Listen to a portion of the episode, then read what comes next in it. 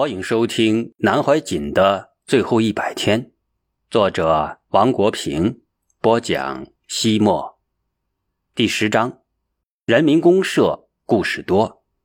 三，宏达兄是在南师晚年一直追随身边的学生，他为了向南师学习，毅然辞去公职，来到太湖大学堂，成为南师秘书室的重要成员，随侍南师左右。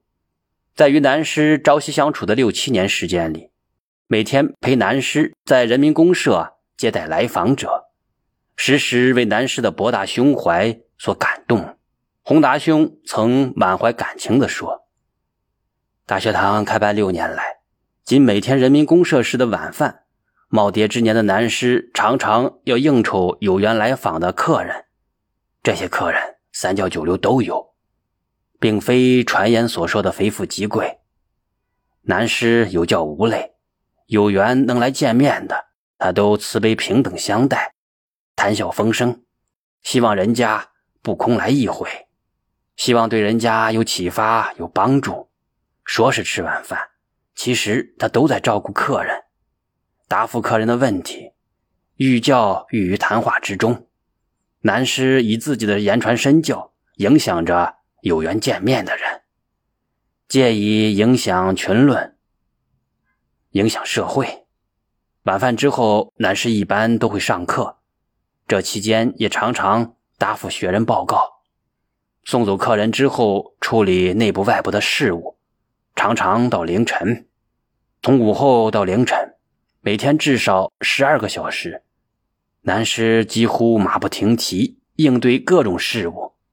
却宁静空灵，简洁明了，干脆利落。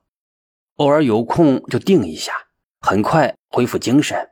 南师数十年如一日，没有休假，不肯空过一天，没有享清闲。以我们年轻人的体力，还远跟不上他这么大的工作量。他所做的一切，无不围绕着教化这条主线。你说他为名吗？他年轻时技艺成名，后来逃名还逃不掉，也从不宣传自己或自己的书。人家给他跪下磕头，他同时跪下磕头还礼。你说他为利吗？他这些年讲课，什么时候收过讲课费？都是才与法双手布施。他也极难接受供养，人家供养红包，他把空的红包留下。连说收到了，收到了，钱却马上换个红包，当场供养回去。他说：“劝人布施如钝刀割肉，没见过有人布施了以后三轮体空的。大家都是以做生意的动机来供养，所求的更多。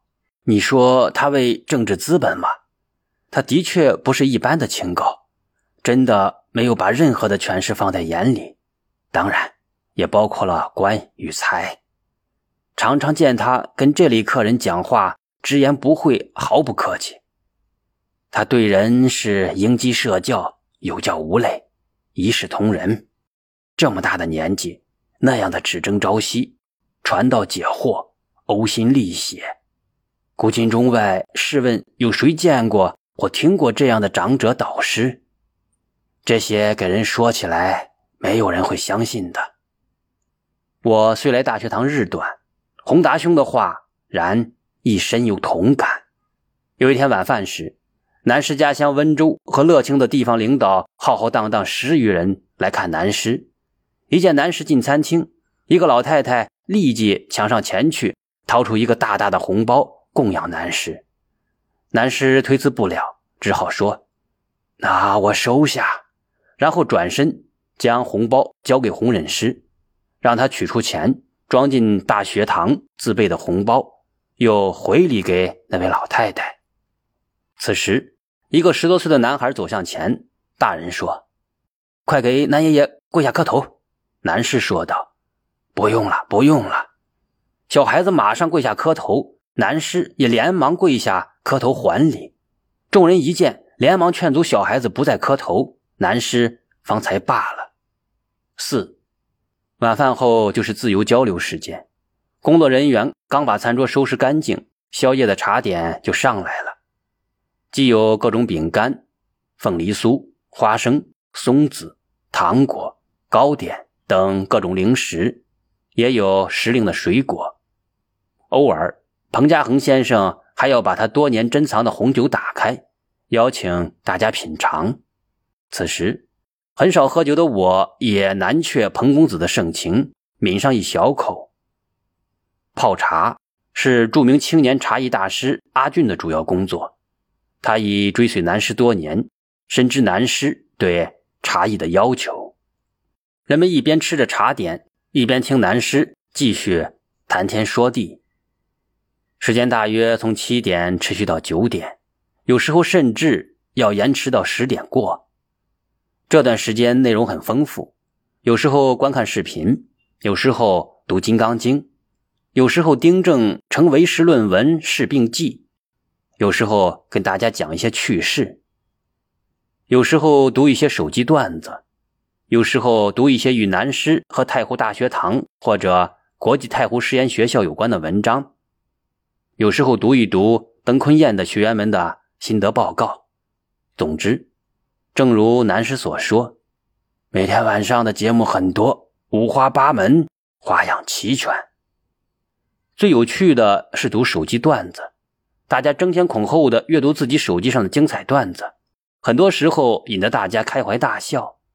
而每当有些二黄二黄的短信时，大家都会不约而同的发给马宏达兄，请他代为阅读。宏达兄总会说：“难道我看起来像坏人吗？”遇上南师讲课，工作人员便会抬进一个大黑板，因为南师方言极重，加上四处驻留。各地方言更是夹杂其间，尤以四川话为甚，一般人很难全部听懂。因此，南师所讲的重要内容、疑难问题、诗词歌赋，都会有专人用粉笔摘要书写在黑板上。抄写者主要是两人，都是常随南师的老学生，一为李素梅姐，一为李淑君姐。他们对南师语言极为的熟练。又对南师所讲的内容有所了解，因此南师一讲，他们便能同步书写板书，然后便听见餐厅里听众间传来一片笔在纸上抄写的沙沙声。闲谈时，南师的烟抽得很勤，几乎是一支接一支。男士抽烟的牌子比较固定，就是中华。男士告诉我，一天要抽。三四包烟，很多人不能够理解男师，一个深谙养生之道的人，怎么会抽烟盒上注明吸烟有害健康的香烟？因此，当一个美国学生看到男师点了一根香烟，惬意的吸起来时，竟难过的哭起来。据刘宇红老师讲，南师吸烟是有故事的。想当年，南师在四川峨眉山大平寺闭关，习惯了清新的空气。无奈下山后顿感人味颇重，实在受不了，便燃起香烟，把人味赶走。其实并没有把烟吸进肺里。南师的吸烟与众不同，倒更像是一种把玩，优雅的很。空气中也没有讨厌的烟气，而且而且南师抽烟从不要别人点火，必须自己点，就连他最亲近的学生也无缘此事。刘老师的香烟龙门阵后来得到了证实。七月十二日晚上，南师跟我说：“我每天抽多少烟，不知道，但是没有一支烟吞进肺里去的，都从牙缝里溜走了，跟烧香一样。”熟悉南师的人总说，南师经常叹气。我也多次看见南师一边抽烟一边独自叹气。是有隐衷，还是有何事，还是有何心事未了，亦或是众生人味太重，实在难度。追随南师五十多年的刘宇红老师认为，上述原因可能兼而有之吧。做名人难，做一个要无时无刻都为人师表、做人楷模的名人更难。正所谓曲高和寡，来参访南师的人可谓是三教九流，无所不包。难怪有人称南先生通天教主，南师也自称是大妓女，整天接客，迎来送往。但真正能登堂入室、惺惺相惜的却无几人。这份热闹中的孤独，怕是别人不晓得。来访人中虽不少诚心求教者，也有许多附庸风雅者，或说些不干不湿的话，或提些难为之情。南师有感众生烦恼业力深重，又怎能不叹息呢？南师一生致力于国学及禅学研究和教学，门下学人已无数，但真正能接南先生之棒的人却没有，这也是南先生最头疼的事之一。叹息。也是一份无奈吧。有时候，整个餐厅突然静下来，男士就会问：“木莲，今晚安排有什么节目？”木莲就答道：“学习一篇修行心得吧。”九时许，厨房为男士和大家准备了小食，有时是抄手，有时是水饺，有时是面条，有时是八宝粥。男士总会吃上一小碗。假如没有特别重要的事情，宵夜后，南师通常就该回主楼工作了。他总会说：“今晚就这样了。”然后站起来，从衣帽架上摘下帽子，取下手杖，施施然走出去。阿俊就会随手从桌上帮南师拿两块凤梨酥或是其他零食，小跑着跟上去。